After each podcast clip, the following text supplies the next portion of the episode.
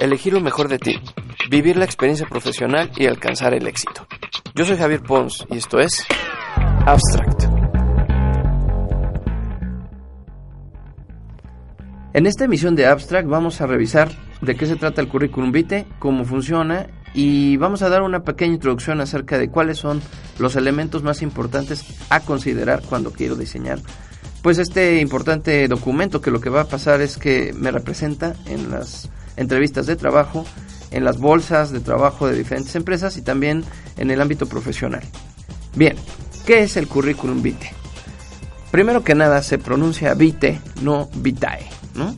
Eh, es una hoja de vida o quiere decir justamente esta eh, descripción de lo que estoy haciendo en mi vida profesional y pues bueno, las características, digamos, generales que debe de tener es que sea breve, que represente verdaderamente lo que quiero decir y quién quiero ser en el ámbito laboral, que sea sintético y que tenga al mismo tiempo profundidad de contenido. El currículum vitae mm, pues tiene digamos tres secciones importantes. La cabecera, que serían todos los datos, eh, que es lo primero que va a identificar la persona que me está entrevistando o el reclutador que acaba de ver mi currículum en una bolsa de trabajo. Después viene el abstract, por cierto, esa es la parte del currículum que le da eh, pues título a nuestro programa. Y por el otro lado está la descripción de mis competencias y mi experiencia. Comencemos por la cabecera. La cabecera está constituida por eh, elementos que me identifican como un individuo, ya sea eh, con un sexo determinado, con una eh, intención determinada, con un perfil muy específico, debe de contener mi nombre y algunos datos de contacto. Específicamente, ¿cómo puedo hacer una cabecera que sea efectiva? Bien, primero, lo más recomendable es que tenga los siguientes elementos. Una fotografía, de preferencia color, ya más adelante vamos a hablar acerca de las características de la foto para el currículum. Esa fotografía debe de estar acompañada de pues el nombre completo de la persona de la que se trata. Es muy importante que sea el nombre completo porque casi siempre sucede que pues en México y como en cualquier otro país eh, pues hay nombres muy similares y si me llamo eh, Rodrigo Martínez pues puede haber muchos Rodrigos Martínez y pueden estar de pronto identificándome mal. Entonces, si me llamo Rodrigo Eduardo Martínez Pérez, ese es el nombre que debo de poner.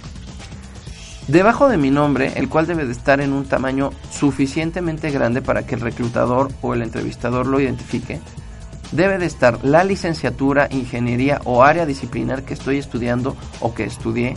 En este caso puede ser arquitecto, diseñador gráfico, comunicólogo, médico, ingeniero, abogado, y después una diagonal que indique eh, cuál va a ser mi, zona de especialización.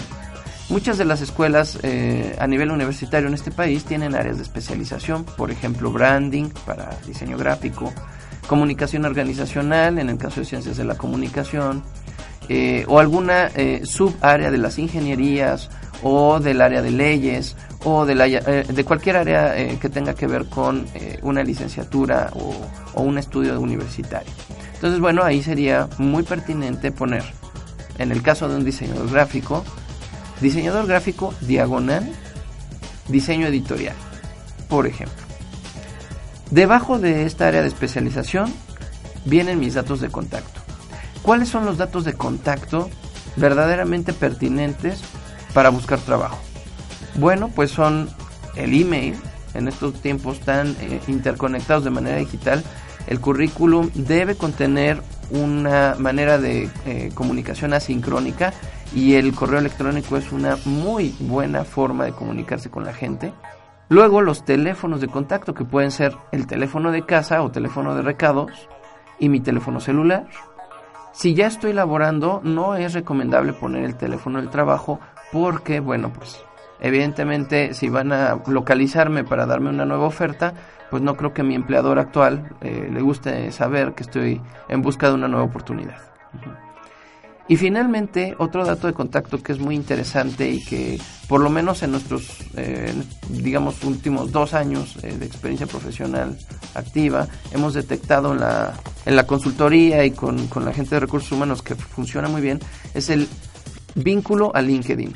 Sí debería de tener ya hecho mi perfil de LinkedIn al 100%, muy bien organizado eh, y con una estructura que me permita pues ahora sí que eh, identificar, ¿no? Cuáles son todas esas habilidades, experiencias, estudios, reconocimientos que tengo.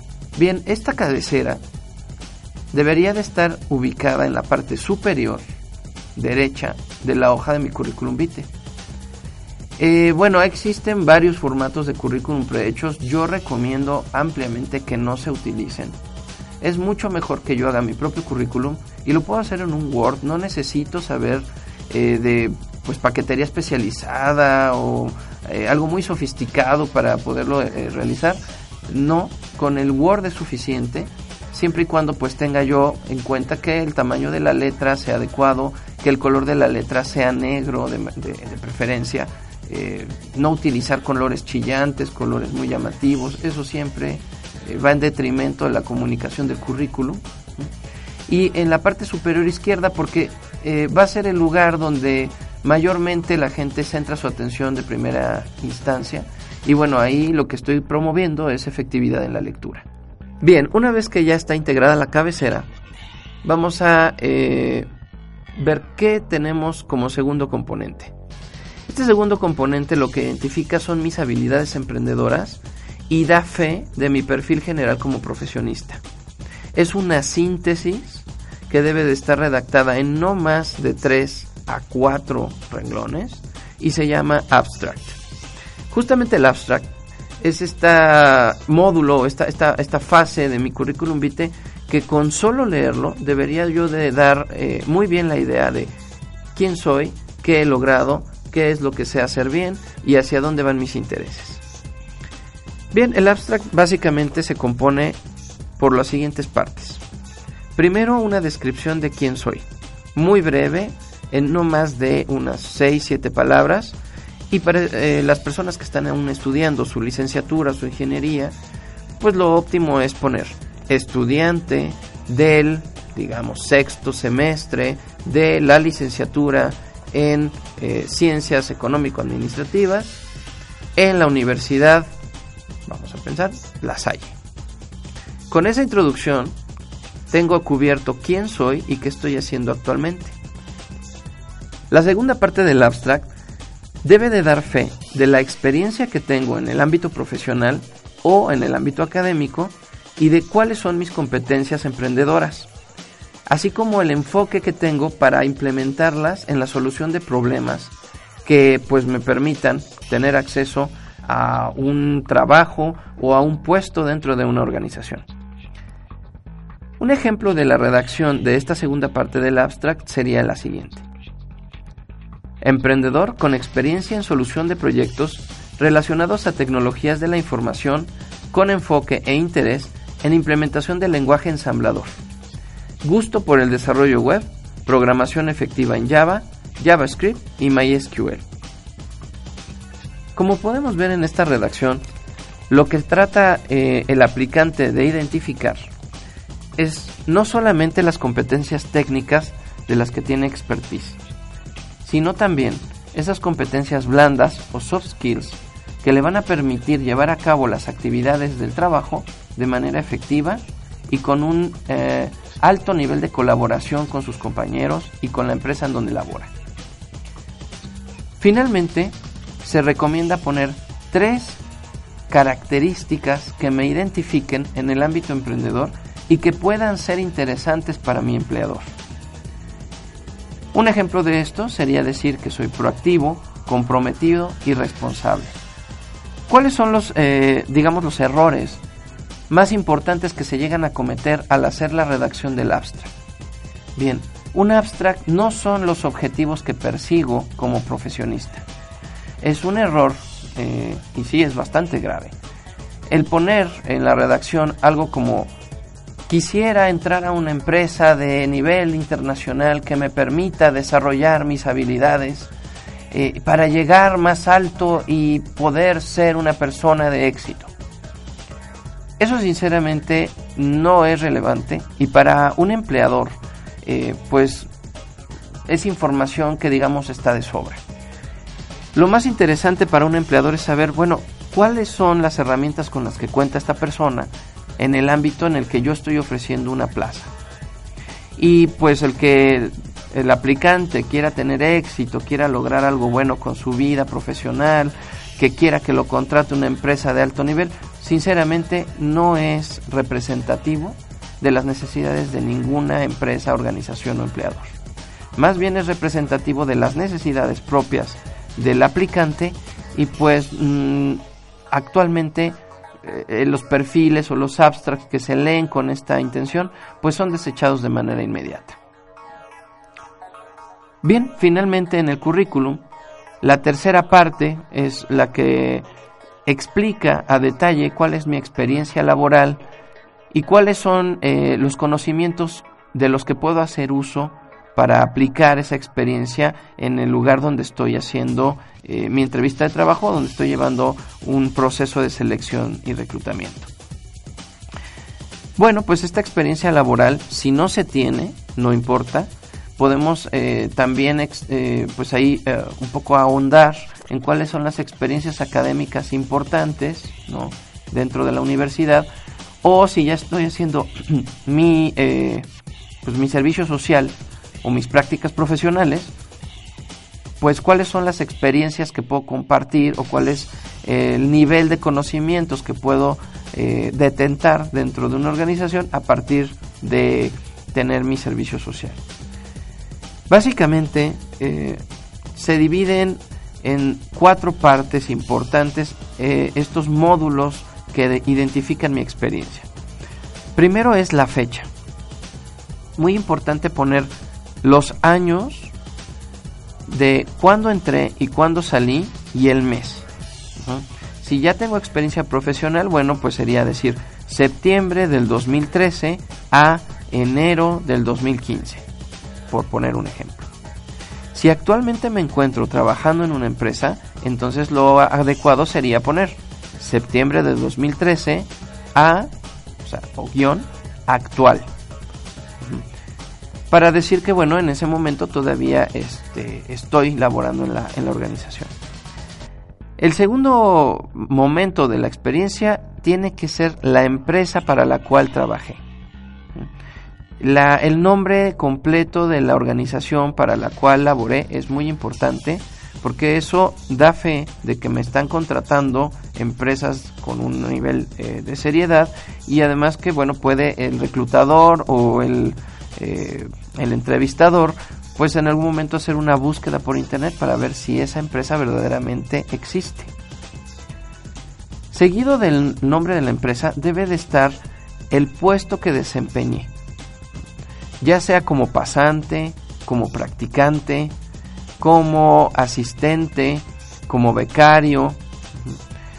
Y bueno, si ya tengo una experiencia mucho más allá, pues a lo mejor es analista, analista junior, eh, o coordinador, gerente, director, cuando ya tenga ese nivel eh, profesional.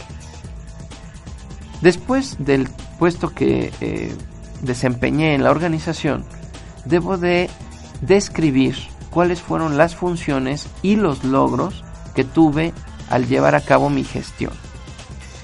Esto es muy importante porque la mayoría de las personas lo único que eh, abonan en esta parte del currículum es una descripción de las responsabilidades que llevaron a cabo. Y no es representativo actualmente solamente poner qué hice, sino qué logré al hacerlo. Un ejemplo de esto, bueno, y digamos una, buena práctica sería primero describir brevemente qué fue lo que hice, digamos, implementación del sitio web de la empresa, seguido inmediatamente del logro que me significa esa responsabilidad. Un ejemplo podría ser, con un tráfico eh, incrementado en el 50% con respecto al histórico eh, eh, estadístico, por ejemplo. Siempre es muy importante hablar de números, de logros cualitativos, de logros cuantitativos, de dinero que le eh, a la empresa a ganar o dinero que le ayudé a, ahorrar en costos. Eh, sí es eh, verdaderamente importante que en esta parte de la experiencia profesional se identifique que soy una persona enfocada al logro de objetivos, que no solamente voy al trabajo a generar eh, un rato interesante en mi vida, eh, llevando a cabo solamente las responsabilidades que me están diciendo que, que debo de cumplir, sino también el que con esas responsabilidades voy a generar crecimiento, voy a ir más allá y voy a cumplir con los objetivos estratégicos de la organización. Y bien, bueno, la experiencia laboral o experiencia profesional tendrá que ir organizada desde lo más nuevo, desde mi último trabajo o el trabajo actual, hasta el trabajo más antiguo que tengo. Si es experiencia académica, entonces aquí hablaremos ya no de trabajo, sino de proyectos en los que he participado y que son representativos de las habilidades que estoy queriendo describir en mi currículum vitae. Después de la experiencia profesional, eh, es muy pertinente poner el grado de estudios y digamos, eh, pues básicamente es, si todavía estoy eh, pues en, la fase de pues de estudiar mi, universidad y aún no he egresado, pues poner cuándo inició mi, estudio universitario y cuándo terminará. Si ya soy egresado, bueno, decir que soy egresado. Si ya tengo el título, decir que estoy titulado. Mm, y de qué universidad es de la que yo egresé. Casi siempre eh, se recomienda no poner ningún otro tipo de eh, pues de experiencia universitaria que no sea a nivel licenciatura o posgrado. ¿sí? Eh, en la educación, eh, pues eh, un error que se comete generalmente en este rubro del currículum es describir dónde estudié la preparatoria, la secundaria, la primaria. Esos no son datos relevantes para mi empresa interesada en realidad, eh, pues ahora sí que los datos más importantes son los que me llevan hacia la especialización, los que me llevan a la solución de problemas profesionales y solamente se recomienda en algunos casos aislados que ponga yo en dónde estudié la preparatoria si esta es eh, viene de una institución, estos estudios de una institución que sea reconocida, que tenga cierto estatus y que hable a lo mejor de un tipo específico de enseñanza y que bueno, va a hablar también de mi perfil como persona. Digamos un sistema Montessori eh, o alguna de las escuelas eh, de reconocido renombre a nivel preparatoria eh, podrían ser un ejemplo de ello. Sin embargo, es una práctica que hay que tomar en cuenta con mucho cuidado y que solamente en algunos casos es pertinente. Después de esto, bueno, viene mi nivel de otros idiomas, eh, se privilegia, por supuesto, en la contratación a las personas bilingües y a las personas trilingües o que tienen más de tres eh, idiomas en su haber. ¿Cuáles son los idiomas que yo debería de estudiar si es que todavía no soy bilingüe? Bueno, el primero que se recomienda definitivamente es el inglés. Tener un alto grado del eh, uso del idioma inglés es indispensable para mi contratación actual en casi cualquier empresa sobre todo si quiero tener responsabilidades interesantes al, acceder a estos puestos de trabajo. Y de ahí, bueno, pues ya seleccionaré si quiero estudiar alemán, francés, japonés, chino, portugués, italiano, como un tercer idioma. Lo cual siempre es recomendable, tener tres idiomas me abre muchas más puertas, sobre todo ya para una internacionalización de mi perfil profesional. Finalmente, eh, se recomienda también poner aquellos diplomados, cursos adicionales y certificaciones que complementen mi perfil como pues como profesionista, como estudiante en ciernes de ser profesionista y que le van a dar a la empresa en donde estoy tratando de ingresar, pues la idea de que soy una persona que todo el tiempo está en constante actualización, eh, que busca la mejora continua y que además tiene un gusto eh, pues ya nato por el afinar sus habilidades, por el tener un conocimiento de mayor pues digamos eh, compromiso con, con el ámbito profesional. Y qué mejor que una certificación, eh, si estamos hablando, por ejemplo, de procesos administrativos o, un curso de software especializado y donde yo puedo demostrar que verdaderamente mm, pues soy un elemento digno de ser contratado. Una recomendación muy amplia aquí eh, y, muy importante cuando hablo de software es no poner porcentajes o nivel de utilización del mismo. No es relevante poner en mi currículum, escribir en mi currículum que utilizo Office al 50% o que utilizo Illustrator al 20% o que utilizo Photoshop o AutoCAD al 80%. Sinceramente a las empresas no les interesa eh, ningún aplicante que no utilice al 100% las aplicaciones de software que se necesitan para el puesto. Así pues, si utilizo el software, pongo el nombre eh, de, esa aplicación o de eh, ese programa que, que, sé usar al 100% y si no es así, lo omito. Es mucho más sano tanto para el eh, aplicante como para la persona que está haciendo el reclutamiento el identificar cuáles sí son esos momentos de utilización de herramientas que domina eh, la persona o el individuo que está haciendo la solicitud y en base a ello hacer la selección de personal. Por último, como un apartado digamos anexo, en la parte final de mi currículum vitae eh, siempre es bueno poner si tengo algún reconocimiento, una medalla, eh, si he formado parte de algún eh, organismo estudiantil eh, o si me he ido de intercambio a algún lugar que sea pues verdaderamente compatible con los intereses profesionales que ostento. Así pues, pues este sería digamos la conformación de un currículum vitae pues efectivo, poderoso. se recomiendan de manera general los siguientes lineamientos uno, que no sea eh, de más de una página.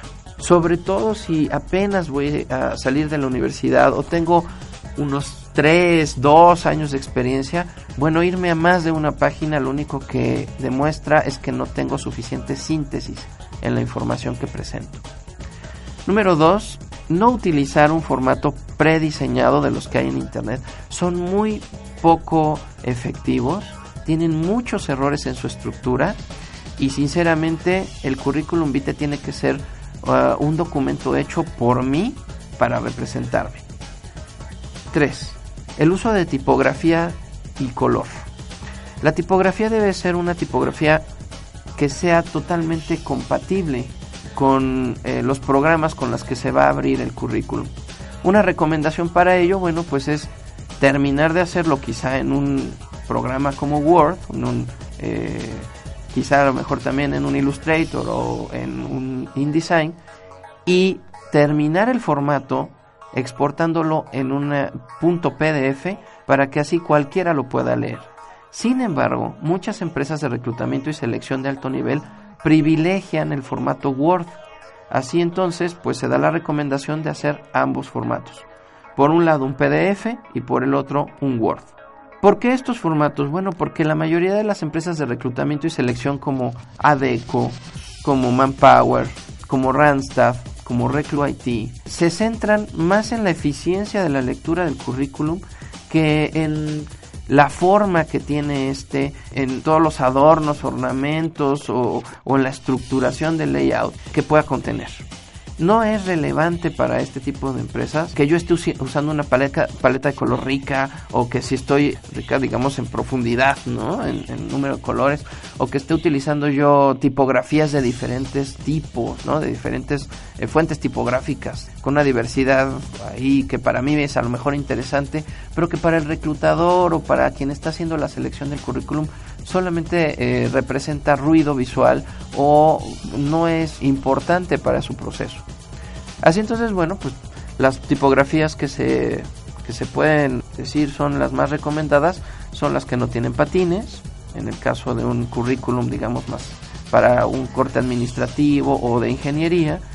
Y en el caso de disciplinas que tienen que ver con el diseño, bueno, pues una buena selección tipográfica, una jerarquización en los elementos de layout y un uso del color sobrio, estable y de no más de dos colores, donde la pues aquí recomendación sería utilizar color azul, color negro, colores muy oscuros, ¿no? Para no dar una significación más allá de la que se pretenda. En el momento.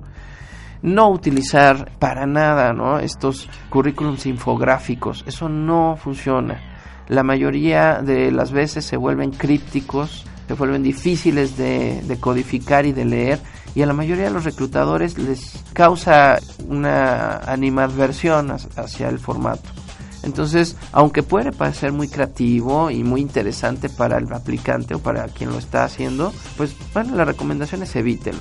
Mejor un currículum tipográfico, ya si estamos hablando de un perfil creativo, un currículum que, que, diga que sé utilizar jerarquías, tipografías, que sé de color, que sé de estructura, sin embargo, también que sea altamente eh, compatible con los sistemas de reclutamiento que hay actualmente. Ya en otro momento, en otro apartado de nuestro programa, bueno, pues vamos a hablar acerca del book o del portafolio de evidencias y ahí sí, si soy diseñador gráfico, si soy publicista, mercadólogo o comunicólogo o pintor, ¿no? Estoy en una licenciatura en artes gráficas, pues claro que se puede ir uno por la vía altamente creativa, por mucho uso del color, por una utilización de gráficos interesante, imágenes, fotografías, gráficos vectoriales y a lo mejor una selección de dos o tres tipografías a lo largo del book, pero esa es otra pieza, se distribuye de una manera muy diferente al currículum vitae y solamente está diseñada para que la vea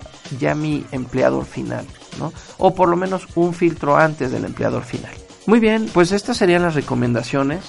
Recuerden, el currículum vitae es una herramienta indispensable para su correcto posicionamiento dentro del mercado laboral actual. Pues las buenas prácticas en este sentido las tienen las agencias de reclutamiento y selección, todas estas personas que se dedican a ver cientos de currículums al día para poder elegir a los mejores aplicantes para la vacante. Y pues bueno, el entregarlo en mano es cada vez más una práctica extinta. Generalmente el currículum vitae se sube a una plataforma digital o se envía por correo electrónico. Por lo tanto, pues hay que tener en cuenta eh, una serie de lineamientos mínimos de eh, índole técnica para poderlo generar de manera eficiente y que verdaderamente el currículum pues me ayude en esta búsqueda por el trabajo que quiero tener y que me va a potenciar hacia esos lugares que, he soñado pues desde que entré a la, universidad. Bueno, pues agradezco mucho una vez más eh, el que estén escuchando este programa. Espero con ansia sus comentarios Va a estar, por supuesto, ahora ya estamos en iTunes, entonces pues pueden poner en las recomendaciones qué les parece, si tienen temas que quisieran que abordáramos, si el enfoque que quieren que abordemos es distinto, también estoy absolutamente abierto a sus recomendaciones, eh, a sus porras y a su cariño, que para eso es que se hacen este tipo de programas. Pues recuerden, estamos aquí cada 15 días, ya no va a ser cada semana, pero cada 15 días estamos con ustedes. Yo soy Javier Pons y esto fue Abstract.